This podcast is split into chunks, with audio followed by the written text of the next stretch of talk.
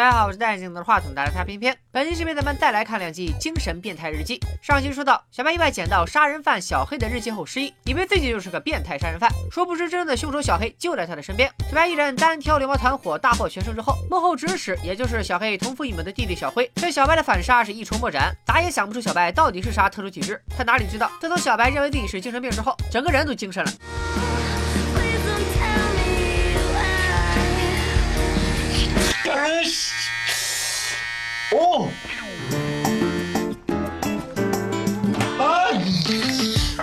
白昨晚的勇表现，让他在同事们心中的地位有了质的飞跃。大家纷纷因为做伪证的事向小白道歉。监察组的负责人是小黑的心腹，咱们叫他冰冰。冰冰马上提审小白，想知道流氓团伙的幕后指使是谁。但小白死活没有供出小黑的名字，原因很简单，他现在认定自己是个变态杀手，杀小黑当然也要自己亲力亲为才有那味儿。冰冰也拿他没办法，只好把小白的反应上报给了小黑。小黑一想，哟，这小伙子是个狠角色，改天我亲自会会他。另一边，小辉也得知小白没有供出他，顿时又把小白当成了原来的窝囊废，阴招是一个接一个的上，先当众羞辱小白，又把他。发配到了杂物房，想用冷暴力逼小白自己辞职。这件事对心中装着杀人大业的小白来说没啥影响，却被看热闹不嫌事儿大的小黑尽收眼底。他准备等时机成熟以后，就利用小白扳倒小黑。那正义的女警毛毛又干了啥呢？她终究还是抵抗不住内心熊熊燃烧的破案之魂，拜托老爸的前同事档案科组长眼镜叔开了后门，在档案中心查了一晚上，终于发现今年还发生过一起奇怪的自杀案。可调查的过程并不顺利，死者的妈妈根本不想提起儿子的死因。小白虽然丧失了记忆，但从前的习惯却时不时会出现。回家路上，他突然在不在下车的地方下了车，这一站。在一家餐厅旁边，就是小白之前经常帮忙遛狗的那家。而经营这家餐厅的夫妻，刚巧就是毛毛的父母。而毛毛也刚好巡逻经过这里，非要送善良的小白回家。车上又会说起毛毛继承了他老爸的特质，只要有杀人犯经过，毛毛闻味儿都能感觉到。看小白这副紧张的样子，毛毛却以为他又被老黄欺负了，于是安慰小白别把老黄当回事儿，有闹心的功夫，不如都把精力放在自己的爱好上。小白一听这话说的对啊，有人爱广场舞，有人爱大保健，而我就爱当变态杀人犯。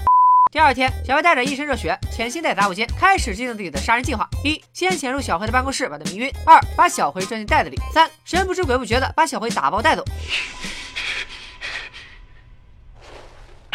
상무님께서차에옮겨놓으라고하셔서수고하세요왜왜이러냐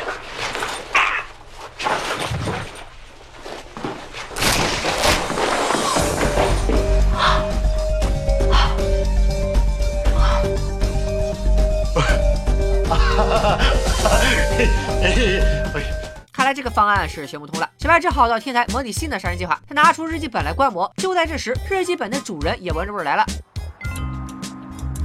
말빨좋고깔끔한외모에뭔가부티나는패션영업팀인가보다 小白这个憨憨，既不知道小黑是这部剧的 boss，也不知道小黑是公司的 boss，只当他也是个窝囊废。小黑猜不出小白的脑回路，非要让小白买一只股票。小黑为啥要这么做呢？咱们后面揭晓。小白却以为小黑是 KPI 压力太大，所以才会求他这个陌生人买自己负责的股票，帮他完成业绩。小白的善良本性再次出现，于是就拜托自己的姐姐帮忙买股票。姐姐又把这个消息告诉了爸爸，爸爸又叫来了父老乡亲，还以烤肉店做担保，拜托大家一起买股票。一夜过去，小黑推荐的股票居然涨停了，连带着小白的业绩也从吊车尾直升小组第一。这下小黑想辞掉小白也没借口了，看来。这就是小黑的目的，除了让小白业绩第一之外，小黑还想约小白喝个小酒唠一唠，把小白引纳入麾下。小白拿了个霸道总裁爱上我的剧本不自知，天天想他那个不靠谱的杀人计划，乱播小黑的行动路线，跟踪小黑去他常去的夜店。犯罪悬疑片是一部接一部的看，看不懂还要点开小编说大片，把大脑练一练。所以他哪有闲工夫搞人际关系？再次拒绝了小黑的邀请，这让小黑内心不禁冷笑，这个男孩真是有趣呢。小白想要模拟杀人过程，正巧碰见了老熟人黑道大叔在喝酒，以后我们就简称他为彪哥吧。彪哥一看见小白来了，当下酒就醒了一半。彪哥挥一挥衣袖，假装啥也没。发生，撒丫子就跑，却有意为小白留下一张密室逃脱的宣传单。小白一看，马上来了兴趣。我먹을거야그때야야죽어 这个，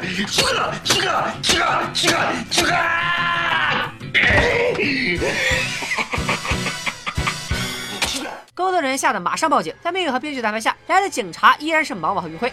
정신씨아이고죽이고싶은상사나없는사람이어디있겠어요그잖아요 괜찮아정식씨아이고죽이고싶은상사하나쯤없는사람이어디있겠어요그잖아요아유 이놈의 상사야, 어? 어떻게 죽여버려야 우리 동식 씨 분이 좀 풀리려나? 어? 어떻게 때릴까? 几个人发泄完，也费了好大劲才成功从密室逃脱。毛毛感慨道：“真正的连环杀人犯一定特别费脑子。”小白却一语道破变态的心机。这种人精挑细选作案对象和作案场所，根本就是把杀人当娱乐活动。这番谈话不但让小白找到了杀小慧的灵感，也让毛毛决定重新调查第三起自杀案，还真就有了意外收获。据死者的妈妈说，死者自杀时左手拇指上留着淤青，会不会就是采血留下的呢？第二天上班的时候，小黑和小白共乘一部电梯，看着其他同事都不敢上来， 小白还是没发现小黑到底是个啥身份。 서지훈 혼자 상대할 수 있겠어요?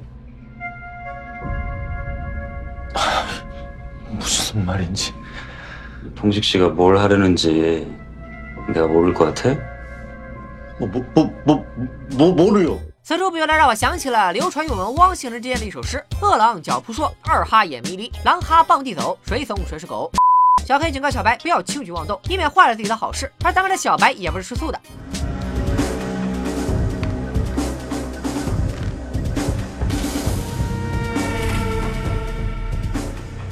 건드리지 마세요. 다쳐요. 另一边，小慧丝毫不知道自己身处险境，还在想阴招。她打算利用一下小白的女同事，这姑娘大家是不是也看着很眼熟？没错，她就是请回她《九八八》里得善的闺蜜曼玉。曼玉家里还欠着赌债，所以只能对小慧唯命是从。阿天把小白支开，老黄再拿小白的手机从小白的工位上偷拍曼玉，然后老黄阿天合力把小白塑造成了一个猥琐土灰狂。小白自然也知道自己被陷害了，这种下三滥的招数刺激了他。他来到了小慧常去的夜店，乔装打扮成了服务生，先给小慧的秘书喂了些药。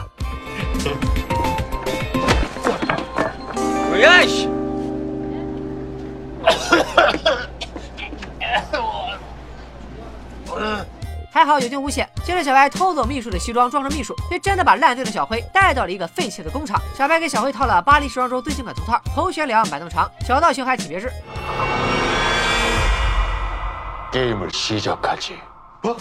而小白选择这个场地，这种方式完全是 copy 经典悬疑惊悚片《电锯惊魂》。他要给小灰出三道题，每答错一道就锯一根板凳腿儿，直到小黑被绞死。小灰吓得嗷嗷叫，但小白的第一个问题已经开始了：说要把大象装冰箱，拢共分几步？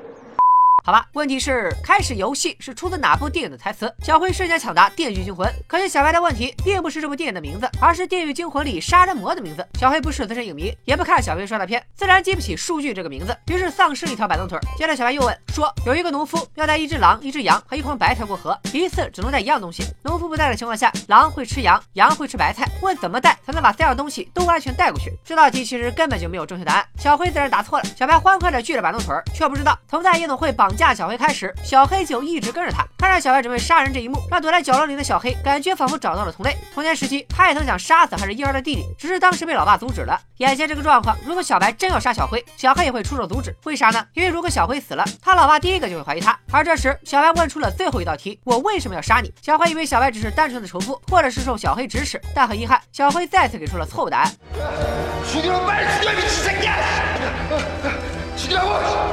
がりさ。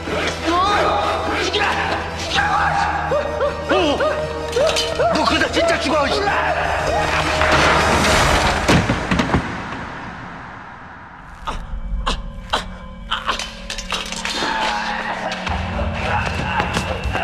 小白最终还是心软了，他眼睁睁看着小黑逃跑，内心为杀人计划失败沮丧，又害怕小黑报警，他早晚会被捕。其实小白也不必担心，小黑受到惊吓，满嘴胡言乱语，都是农夫大白菜啥的。老爸自然以为儿子又嗑药嗑嗨了，但正所谓知子莫若父，除了嗑药这个可能，老爸也在怀疑小黑。小黑觉得小白横插一杠子，差点耽误了他的争权大业，要马上和小白单聊。就是现在的小白状态可能不太好，大一定要等他。 내가 왜 그랬지? 왜 그랬어? 육동씨? 너 사이코패스 살인마잖아. 도대체 왜 못 죽인 거냐고! 왜, 왜, 왜, 왜! 他在床上滚来滚去，终于想起来上班要迟到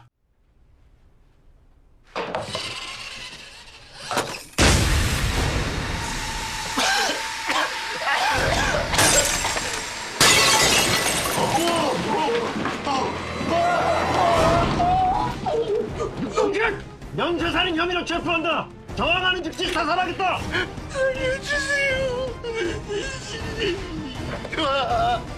날 죽을 땐 세상에 악마가 있다면 딱 너일 것 같더니 서지훈 같은 인간 쓰레기 하나 처리를 못하고 又是一场噩梦。但就算是杀人犯，该上门打卡也得打卡。然而谁能想到，毛毛和余辉就在公司等小白。小白以为毛毛发现了他是连环杀手，可毛毛只是来查小白偷窥女同事事件。要说这事儿，小白的确是被陷害的。但是一想到曼玉还欠着债，不能丢掉这份工作，所以咬咬牙承认了这个莫须有的罪名。另一边的小辉也在回顾，到底是谁想杀他？除了自己，见过凶手的只有秘书。不过秘书也是个废物。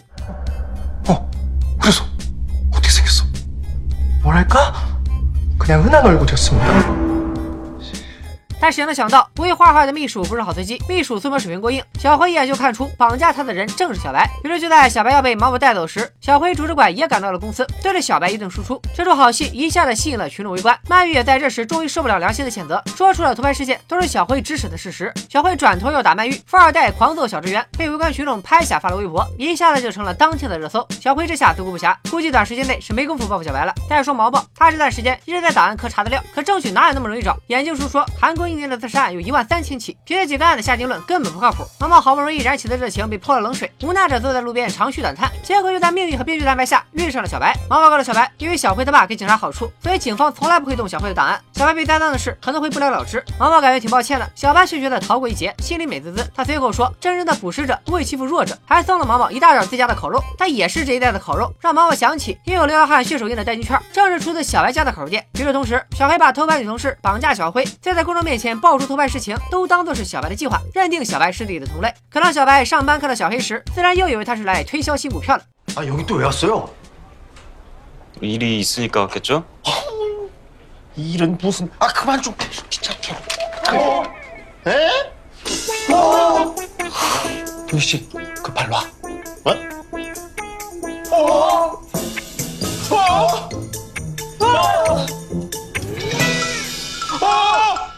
아니 웃어요? 서지훈 상무가 병가로 자리를 비운 사이 임시로 자산운용팀 총괄을 맡은 서인우 이사입니다. 小黑出事不能露面，小黑暂时拿下了运营部大权，各组组长都抢着拍马屁。可小黑的眼里只有小白，不仅要给小白升职，还要为他搞聚餐庆祝。虽然小白也清楚小黑帮自己只是想搞死小辉，但面对着突如其来的优待，被欺负惯了的小白还真有些不适应。聚餐过程中，他想到外边透透气，小黑也追了出来，还发表了一番莫名其妙的演讲。 동식 씨가 생각하는 것보다 내가 동식 씨에 대해서 꽤 많이 알걸요? 저희가 그렇게 공통점이 있는 것 같진 않은데요. 음, 우리는 공통점이 꽤 많아요. 남들과는 다르죠. 자신이 뭘 원하는지를 정확하게 알고 그걸 얻어내고야 마니까. 小黑觉得这里人多口杂，和小白定好下次约会的时间就走了。喝得烂醉的阿天假惺惺的替小白高兴，但他喝多了嘴没把门的，一下子说漏了小白十亿前要自杀，还留下封遗书的事儿。小白是万万想不到，变态怎么会自杀呢？他急切的想知道遗书都写了啥，可遗书是阿天撕的，他不敢多说，落荒而逃，留下小白独自在风中凌乱。第二天中午，毛毛来烤肉店调查，小白他爸想炫耀儿子，就把小白那天单挑流氓团伙的事告诉了毛毛。同事们中午也来烤肉店吃饭，毛毛一问，大家纷纷说小白就是太善良了，根本不可能打得过流氓。当初生物公司造假实验的时候，小白告诉同事们，他是假装失忆。小白当初这么说是为了套话对付小辉，可同事们却认为他是为了替全组背锅，才撒了这个善意的谎言。毛毛一想，如果小白是假失忆，窝囊废的样子都是装的，那他就很有可能是真正的凶手。思来想去，还是得和小白见一面。毛毛走到小白家门口，正巧碰上小白出门调查自己的自杀事件。自救。毛毛一看，这小子果然诓我，他马上跟着小白一路来到小黑砸晕了的汉的公厕。在这里，小白根据日记再次把小黑的记忆强加在自己身上，看着镜子里的自己，小白突然想到，就算是变态，也不可能在杀人的同一天自杀吧？他困惑不已，只能问当天也在现场的毛毛。巧了，说毛毛，毛毛就到。小白问毛毛，那么小红书到底是不是他的日记？毛毛说，车祸时小白拿着日记，那自然就是小白的，并反问小白有没有恢复记忆，见没见过他一直在找的流浪汉，日记本上有没有记录当天发生的事？这一问三连，突然让小白清醒了。毛毛可是警察，自己要真是变了杀人犯，这不是自投罗网吗？毛毛只是想翻翻小白包里有没有日记，还好小黑打了电话打断了毛毛。原来小黑约小白的日子就在今天，他们来到一家高级会所，这里是上流社会的情报中心。上头在告诉小白的股票信息也是从这里流出的。看样子小黑是想把小白培养成自己的左膀右臂。毛毛也想趁机混入其中，虽然他不是 VIP，好在姿色不错，被一个好色男会员带了进来。而这个男会员正好是小黑的朋友周总。这边小黑一打招呼，毛毛马上开溜。而这位周总看小白是生面孔，还只是个代理，当下就阴阳怪气嘲讽起来。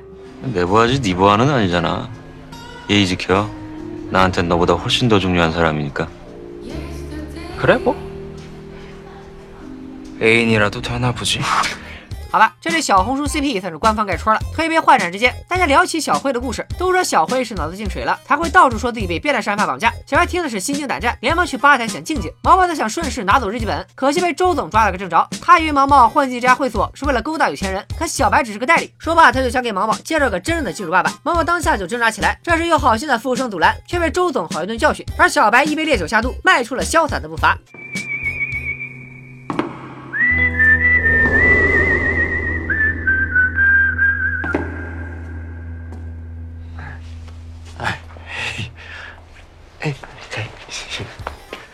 毛毛趁势连忙窜到隔壁桌暗中观察，但就在大家都以为小白就这么怂了的时候，小白的表现却让我刮目相看。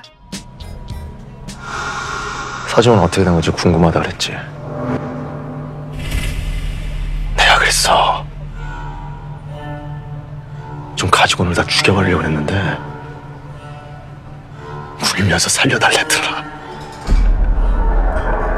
接着，小白从脑海中调出一部美国精神病人，男主角白天是精英，晚上是变态杀人犯。小白把男主角的台词背得滚瓜烂熟，把周总吓得动也不敢动。小黑倒是很赞许小白的做法，他亲切地告诉小白，周总啥也不是，他根本不知道真正的捕食者是啥样。捕食者这日记里出现的关键词一下子刺激了小白的神经，他第一次认真听小白的疯话。小黑想和他共赢，小白却觉得已经厌倦了。在这一刻，他下定决心不再杀弱者，要杀就杀强者。 잠깐만.